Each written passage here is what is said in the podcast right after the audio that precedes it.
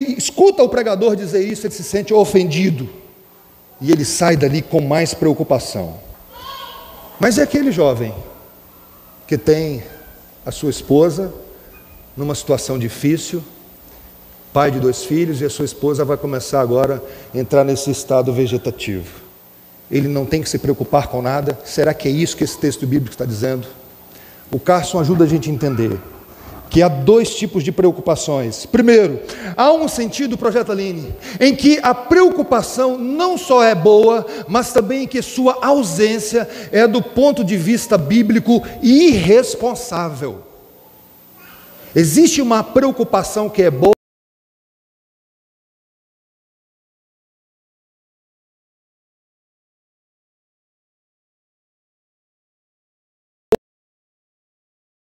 Cuidados.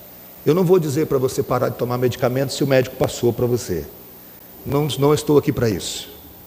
O que eu pretendo tratar com vocês é aquilo que Jesus chamou de pecado. E que precisamos nos arrepender e tomar o remédio correto receitado pelo médico dos médicos.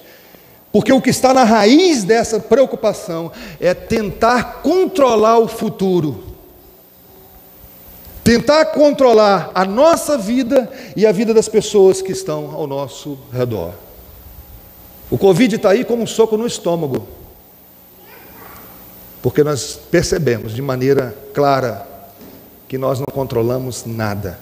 John Piper diz: o que Deus está fazendo através do coronavírus é mostrar graficamente, dolorosamente, que nada nesse mundo oferece segurança e satisfação que encontramos na obra de Cristo. Você já parou para pensar que quando você está dormindo o mundo continua funcionando? Você que gosta de ter controle, o mundo continua funcionando, os hospitais continuam realizando cirurgias de madrugada, os aeroportos continuam funcionando, mesmo você dormindo. Mas como nós não conseguimos ter o controle sobre, a situação, sobre as situações da nossa vida, nós ficamos pré-ocupados. Heber Júnior diz: a ansiedade excessiva revela nossos temores. Quando nossas emoções são tão poderosamente controladas pela nossa conta bancária, mostramos que nossa paz não está no reino de Deus e sua justiça, mas nas contas pagas. As nossas ansiedades demonstram como está o nosso coração. Quem é Senhor da nossa vida? Se no fundo nós estamos preocupados mesmo é com a nossa reputação. O texto de hoje começa por isso vos digo. Por isso vos digo significa que ele disse alguma coisa antes. E o que ele disse antes? Não tem como servir a dois senhores. Ou você vai servir um e aborrecer o outro, e não tem como servir a Deus e ao dinheiro. Depois de dizer isso, ele diz: Por isso vos digo. Qual é a nossa prioridade, Deus ou a riqueza? E é importante dizer aqui, irmãos, que Jesus não condena a riqueza, Jesus não condena o dinheiro, mas o amor ao dinheiro é quando o dinheiro passa a ser prioridade na nossa vida. Você tem na Bíblia vários servos de Deus, ricos, para a glória do Senhor, usados pelo Senhor, mas ele está dizendo que isso não deve ser a prioridade da nossa vida, isso não deve dominar o nosso coração, de tal maneira que Paulo vai dizer: os que querem ficar ricos, querem, desejam, isso é o alvo da vida. Paulo diz: caem em tentação e cilada e em muitas concupiscências insensatas e perniciosas. Nós somos escravos daquilo que nós servimos. Se o seu alvo de vida em 2022 é ser rico, você vai experimentar muita frustração. Por isso vos digo. Nessa altura, Jesus já tinha ensinado a oração do Pai Nosso: venha o teu reino, seja feita a tua vontade, assim na terra como no céu. O pão nosso de cada dia, dá-nos hoje. Você já acabou de pedir o pão cotidiano, o pão nosso aquele que nos alimenta diariamente, que nos remete lá ao maná que caía todos os dias. Projeto Aline, tá certo. Por isso vos digo a vocês: não se preocupem com a sua vida, quanto ao que irão comer, beber, nem com o corpo, quanto ao que irão vestir. Não é a vida mais do que o alimento, não é o corpo mais do que as roupas. Como assim não se preocupe com a vida, Deus? Então, esse camarada que tem esposa nessa situação, ele não tem que procurar um médico. Se você está doente, então você não tem que se preocupar, é isso? Não, o texto completa: não se preocupe quanto ao que comer, beber e vestir, o tripé das nossas preocupações, porque algumas pessoas resumem a vida a comer, beber e vestir. Não se preocupem. Essas são as coisas básicas da vida. E quando você prioriza o reino, ao invés das riquezas, a pergunta que surge é: como eu vou comer? Beber o quê? E me vestir. Um dia Jesus disse para um homem, pescador: Deixe as redes, e vou fazer de você agora um pescador de homens. E a pergunta que surge na cabeça desse homem é o quê? O que, que eu vou comer agora? Eu estou abandonando a minha maneira, o meu sustento, a minha maneira como eu me sustento. O que, que eu vou comer? O que, que eu vou beber? Como eu vou vestir a minha família? Jesus está ensinando aqui, irmãos, sobre a providência de Deus os meios pelos quais ele governa o universo inteiro. Providência significa ver de antemão. O Deus que governa, e que na palavra do Sproul, que, que sabe, que tem conhecimento até dos fios de cabelo da nossa cabeça, que não cai nenhum sem esse controle absoluto dele que cuida dos seus filhos, que coloca o pão cotidiano. Sabe um livro que me impactou muito ano passado? Todos os anos eu gosto de ler um livro sobre o ministério pastoral.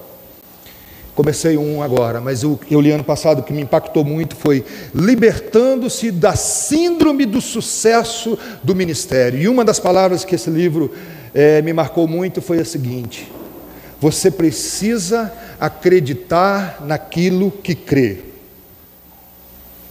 Acreditamos naquilo que cremos, irmãos, que Deus é o Deus que sustenta o seu povo? Porque muitas vezes é fácil falar isso da boca para fora.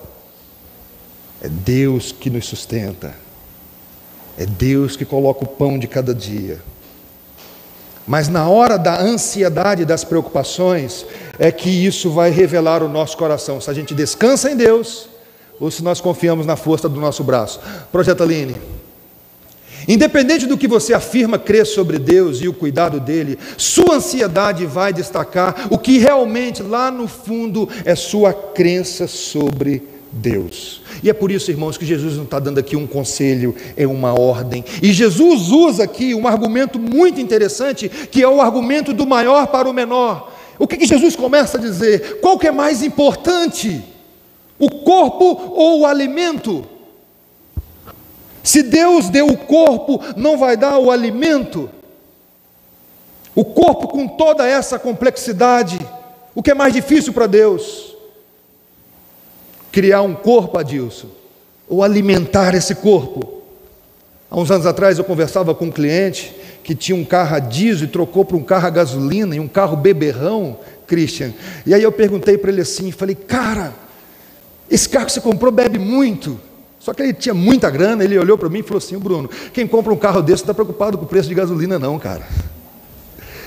Está preocupado com gasolina. E aqui Deus está dizendo: para e pensa um pouquinho.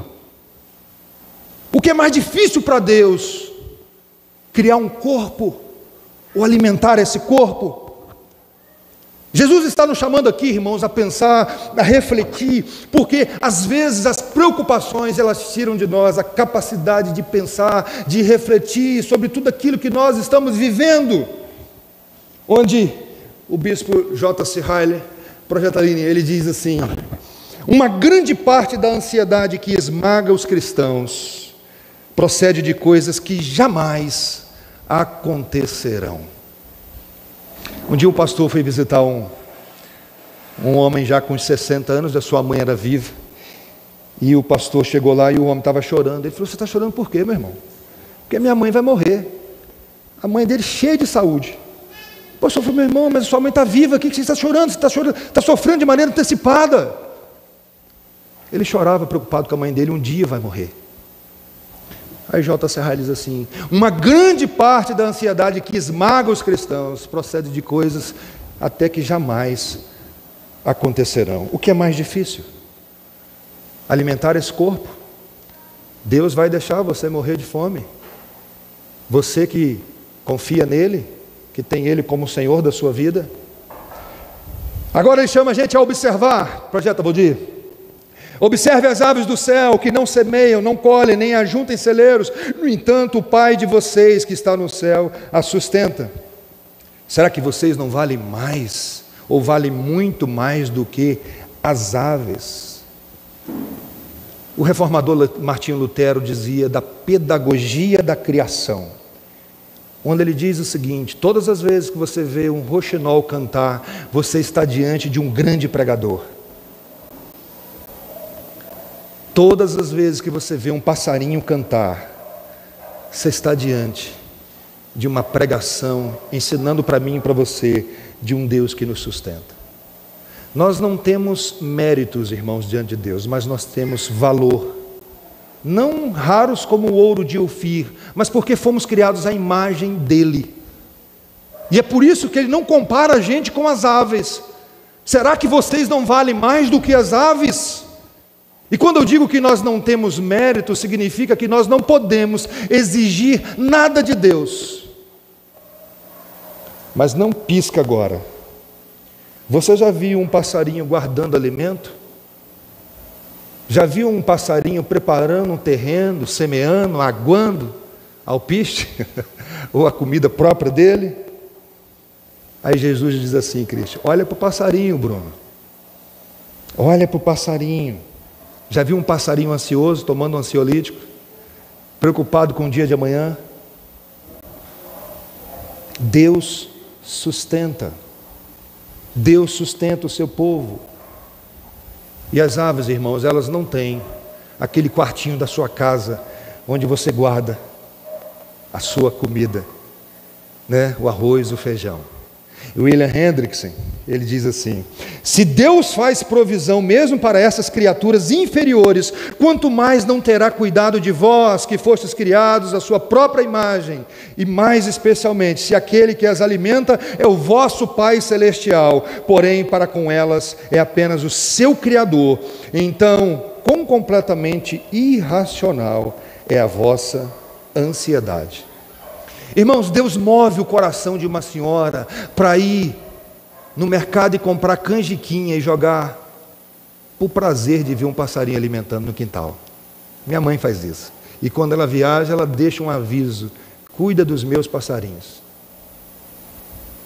Deus sustenta os passarinhos.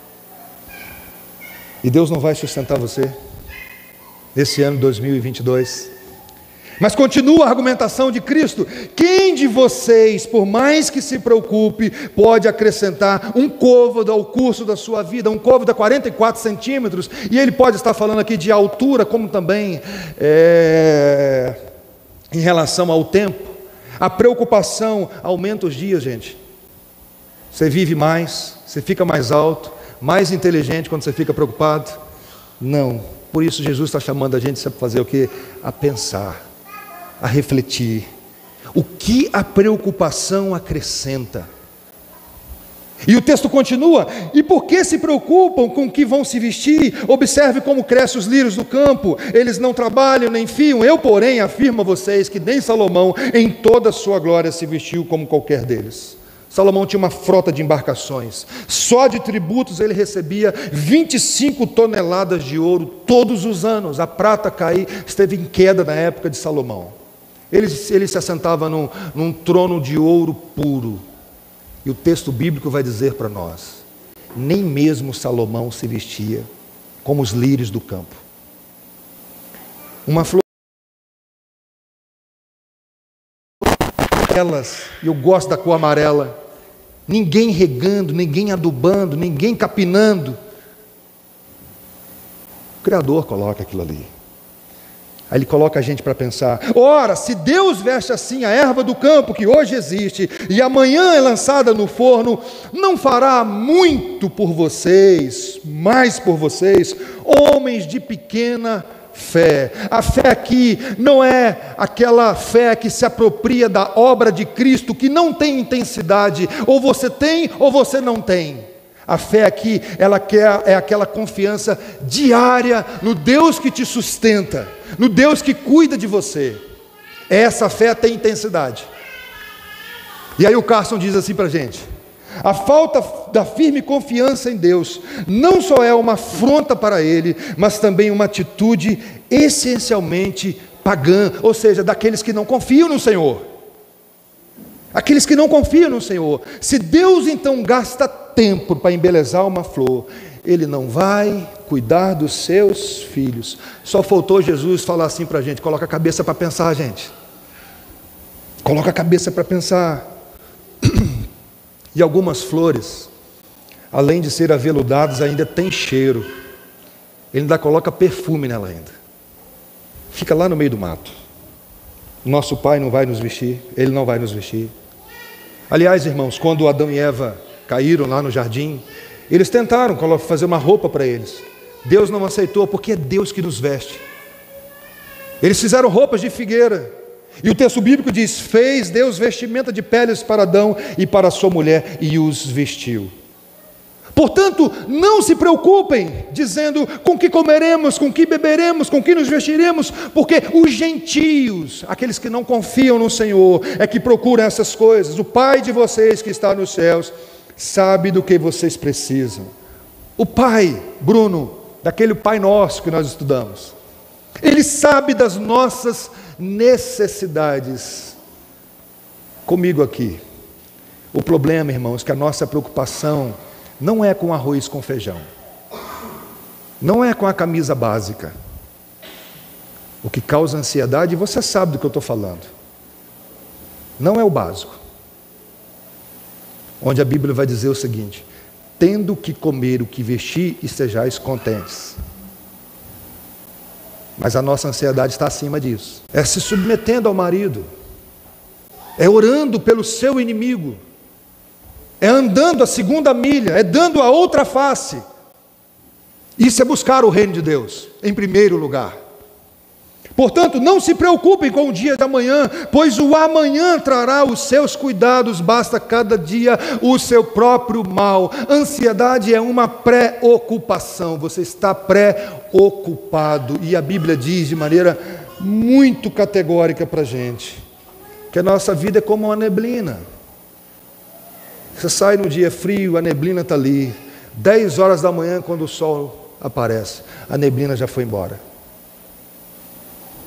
Basta cada dia o seu próprio mal, e o amanhã trará os seus cuidados. O problema é que muitas vezes, irmãos, nós queremos viver nem o amanhã, mas o depois do amanhã, hoje. Quando a Bíblia vai dizer que o amanhã pertence a Deus, que o choro pode durar uma noite e a alegria vem pelo amanhã. Amanhã é um novo dia, amanhã tem novas oportunidades, novos desafios também. E aí o Carson diz assim: é como se Jesus reconhecesse que sempre haverá alguma preocupação inevitável, mas vamos restringi-la aos problemas de hoje. Nosso Deus, cheio de graça, quer que demos um passo de cada vez não mais do que isso. Quer que sejamos responsáveis hoje e não nos preocupando com o que possa acontecer amanhã. Não é viver de maneira irresponsável hoje. Não é viver de maneira irresponsável hoje. Basta cada dia o seu problema. Se houver novos problemas amanhã, amanhã também haverá nova graça. Por isso, Christian, basta cada dia o seu próprio mal. O dia tem 24 horas, não tente acrescentar mais 24 horas. Amanhã tudo pode mudar, gente.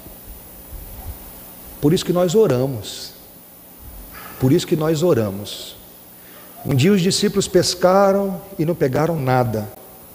Já estavam arrumando as redes. Imagina, o pessoal limpando as redes, os vizinhos passaram, deu nada hoje? Não, deu nada. Jesus chega e muda aquelas aquele quadro quando ele diz: volta lá, lance as redes novamente. E eles não tiveram condições, tiveram que pedir ajuda. Deus pode mudar o quadro. Por isso que nós oramos.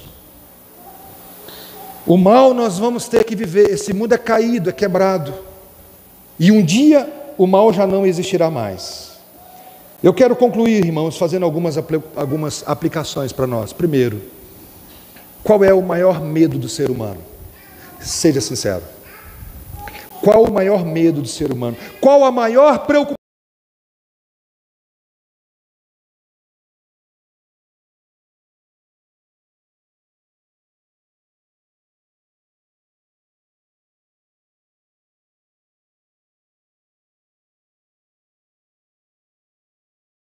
Essa frase do Tim Keller para mim é, é demais. Porque Isaías 53 diz que ele agradou a Deus moê-lo. Se Deus fez isso com Cristo, para te reconciliar com Ele mesmo, Ele não vai cuidar de você. Segunda aplicação, a ansiedade como fruto da incredulidade, irmãos, é pecado e nós temos que chamar pecado de pecado. Não adianta a gente tentar tratar pecado com outro nome bonito. Ansiedade, como fruto da incredulidade, é pecado. E é por isso que Jesus não deu um conselho, ele deu uma ordem. E é preciso arrependimento. É preciso arrependimento, e esse pecado não pode ser resolvido com ansiolítico, e a raiz desse pecado está aqui. Coloca, Valdir, por favor. O nosso desejo de estabelecer o nosso próprio reino está em conflito direto com o rei que veio para governar os nossos corações. É por isso que é difícil, né, irmão, dizer seja feita a tua vontade. É difícil dizer para o rei: reina em mim verdadeiramente. Nós queremos reinar, nós queremos governar a nossa vida, mas eu queria muito, Juliana, dizer que eu não tenho problemas com ansiedade para vocês nessa noite. Queria muito dizer para você assim: em nenhum momento eu fico preocupado, mas essa não é uma verdade. Eu fiquei muito feliz porque eu sempre gosto de ouvir bons pregadores depois que eu preparei o sermão. E dois deles, um é o Weber Júnior. Ele disse assim: Eu também tenho esse problema. Preciso me arrepender desse pecado. Quantas vezes, irmãos, um pregador termina o sermão de domingo e ele fica, e vem na primeira coisa que vem na cabeça é o seguinte: o que que eu vou pregar domingo que vem? Chegou nem na segunda-feira, perdoe. Me ajude a confiar no Senhor. Eu queria terminar orando nesse sentido, irmãos. Porque 2022 está começando, estamos preocupados com tantas coisas: quem vai ser eleito, quem não vai ser, como vai ser esse ano, trabalho, as chuvas estão aí, uma possível enchente, Covid ainda não foi embora, tanta coisa. Se o dia de amanhã nos pertencer, o Deus imutável continua no trono, o seu amor não muda, o Redentor também não deu um passo para trás, o Espírito Santo continua sendo o consolador da igreja. Isso é suficiente para nós. Vamos orar? Se você puder curvar a sua cabeça, vamos falar com Deus.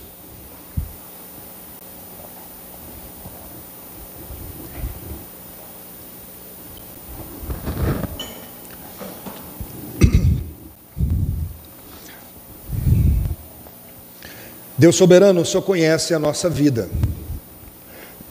Como é mais fácil falar sobre esse assunto do que viver à luz daquilo que Jesus ensinou no Sermão da Montanha.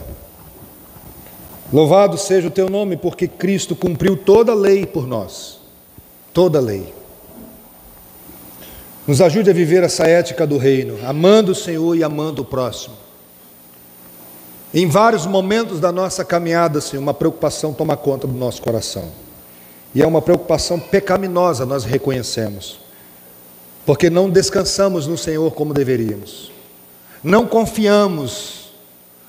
Não oramos, não colocamos isso tudo diante de ti. Achamos muitas vezes que nós gerenciamos a nossa vida, a nossa família, o nosso trabalho, mas Deus, se o Senhor também não gerar em nós o arrependimento genuíno, nós podemos sair daqui até pior do que entramos. Suplicamos a ação do Senhor, transforma, transformando o nosso coração, nos ensinando a andar contigo todos os dias, confiando no Senhor, descansando no Senhor todos os dias. na certeza de que o Senhor cuida do seu povo. Foi o Senhor que disse: jamais abandonarei. O Senhor estaria conosco todos os dias até a consumação dos séculos. Oh, bendito Deus, que teu Espírito testifique com o nosso Espírito. Ah, essas promessas gloriosas e produza paz, aquela paz que excede todo entendimento. Pedimos essas bênçãos, confiando nas promessas do Senhor e na mediação de Jesus Cristo, nosso Redentor. Amém. Tu és a minha porção, tu és a minha herança, tu és o meu socorro nos dias de tribulação. Mesmo que meus pais me deixem, mesmo que amigos me traiam, eu sei que em seus braços eu encontro salvação. Ainda que a figueira não floresça, ainda que a vida. Obrigada, Pai, por, pela oportunidade de estarmos aqui rendendo louvores a Ti, Deus, que é somente a Ti toda a honra, toda a glória e todo o louvor. Nos leve em segurança para os nossos lares, ó Pai, nos dê uma noite de paz, Senhor, Amém, e uma semana, Deus, na Tua presença. Amém. Que a cada dia busquemos a Tua face, Deus, para que não viemos desviar do caminho, Senhor. Muito obrigada, Senhor, por esta igreja aqui neste local, Deus. Usa-nos, ó Pai. Faça teu querer em nós, ó Pai. Essa oração que eu te faço, em nome de Jesus. Amém. Amém. E agora, povo de Deus, que a graça maravilhosa de Jesus Cristo, nosso Redentor, o Cordeiro de Deus que tira o pecado do mundo, o amor do Pai, o Pai nosso, o Pai celestial, o Pai que nos sustenta,